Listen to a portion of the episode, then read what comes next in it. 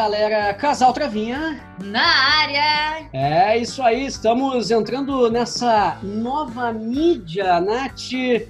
Casal Travinha agora também no Spotify e no nosso canal do YouTube com o que, Nath? Com o podcast, Nath?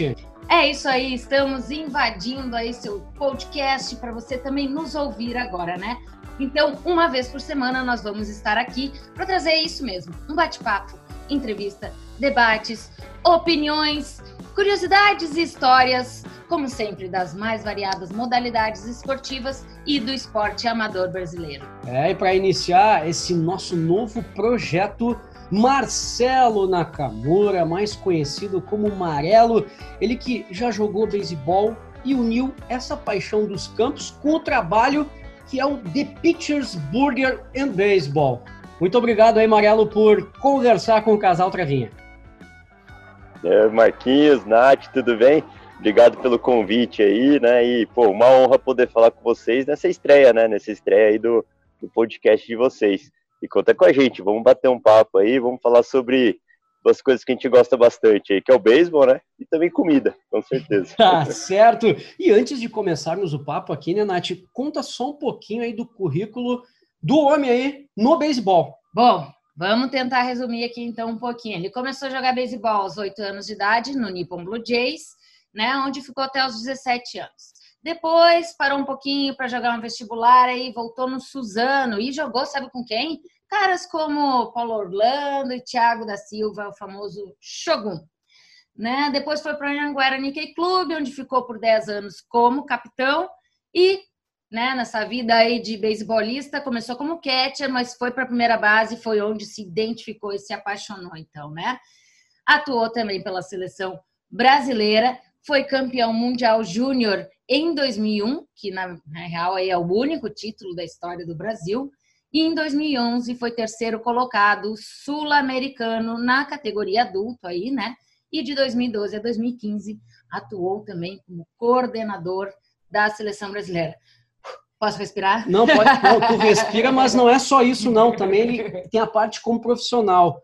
Ele se diz que não foi tão assim jogador. Olha só o currículo do homem. E olha só como profissional aqui, ó. Atuou 10 anos em uma multinacional japonesa, a Toyota. E em 2015 passou a se dedicar exclusivamente ao The Pitchers. Então, Marelo, para começar, conta pra gente aí como é que foi a formação do The Pitchers como é que surgiu essa ideia de trazer a gastronomia atrelada ao beisebol e com um local todo temático, rapaz?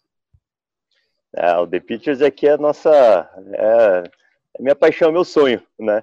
Assim como dos sócios aqui, principalmente do Dan. Né? O Dan Silva, ele que é formado em, em gastronomia, né? Tinha trabalhado em grandes restaurantes antes, né?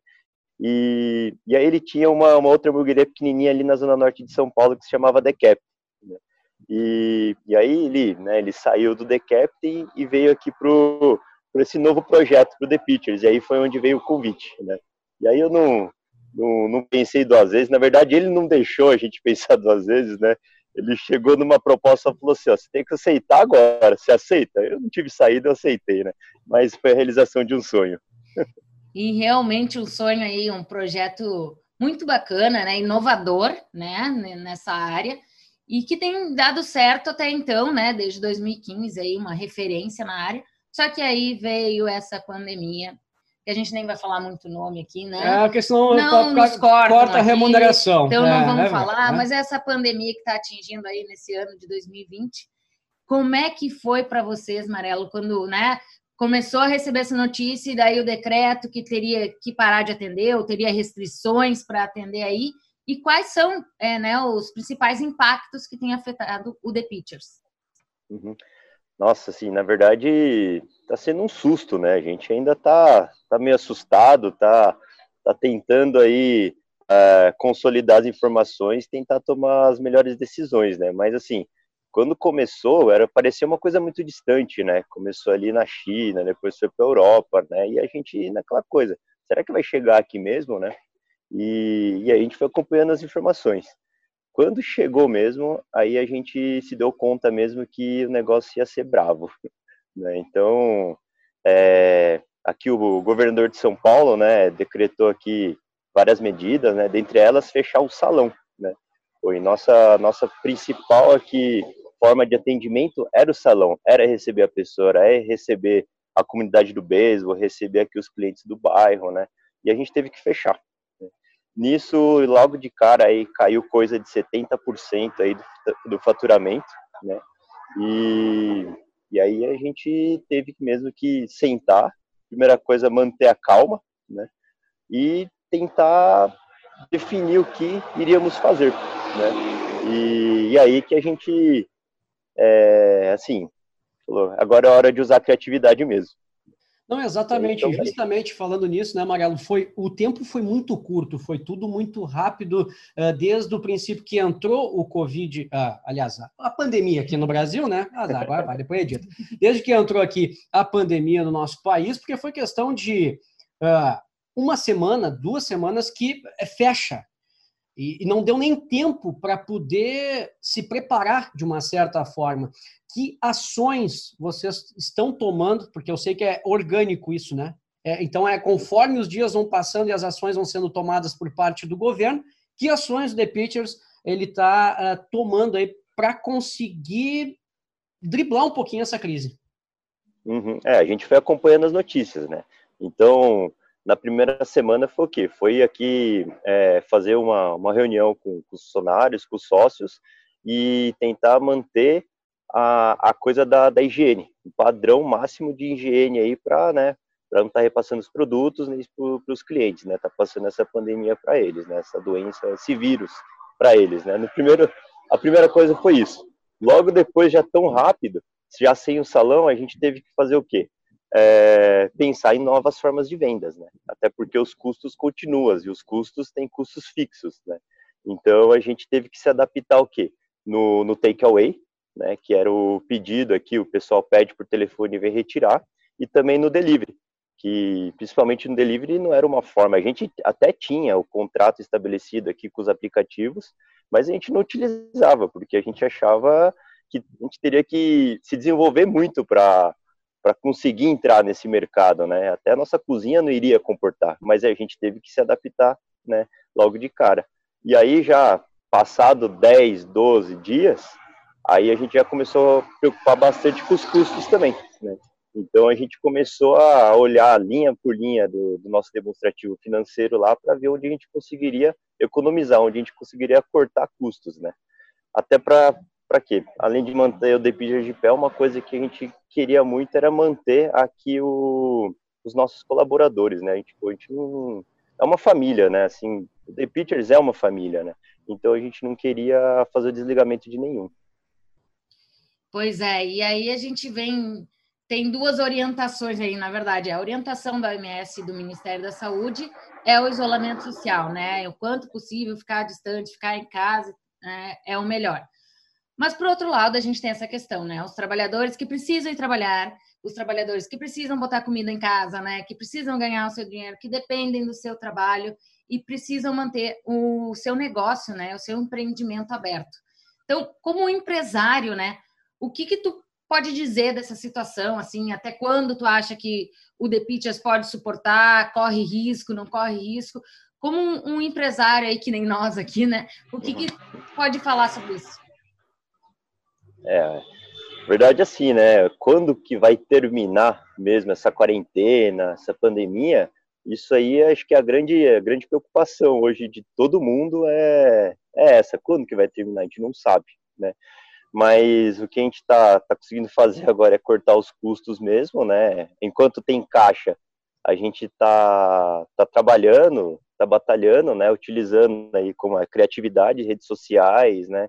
É, e os amigos, claro, a comunidade do beisebol está protegendo muito a gente, né?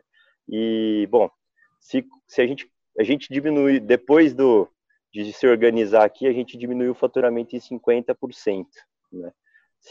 se ficar em 50% e com o corte, corte de custos aí que a gente está fazendo, acho que mais uns, uns dois, três meses dá para dá ir segurando caixa dessa forma. Né? Depois a gente vai ter que olhar mesmo linhas de créditos aí, que a gente está esperando sair alguma coisa do governo também. Nossa, a situação é bastante complicada mesmo, né? Então, mas Morelo, vamos dar uma suavizada aqui, então. Vamos dar uma Claro, vamos lá. Vamos falar, vamos falar um pouquinho. eu gosto também. Vamos falar um pouquinho de beisebol, porque aqui, né, a gente percebeu que tu te aposentou. Mas tu não te aposentou. Sempre que tu pode, tem uma folguinha, tu tá lá no campo. Eu vi isso lá no Campeonato Paulista, tava já lá né, de, de coach junto lá, né, com da equipe do Ayanguera. Como é que tá essa tua relação aí com o beisebol? Claro, do The Pitchers ela é contínua, mas e fora dela, quando dá, consegue bater uma bolinha, amarelo? Marquinhos, eu, como eu te falei lá por mensagem, eu fui bem meia boca jogando beisebol, viu?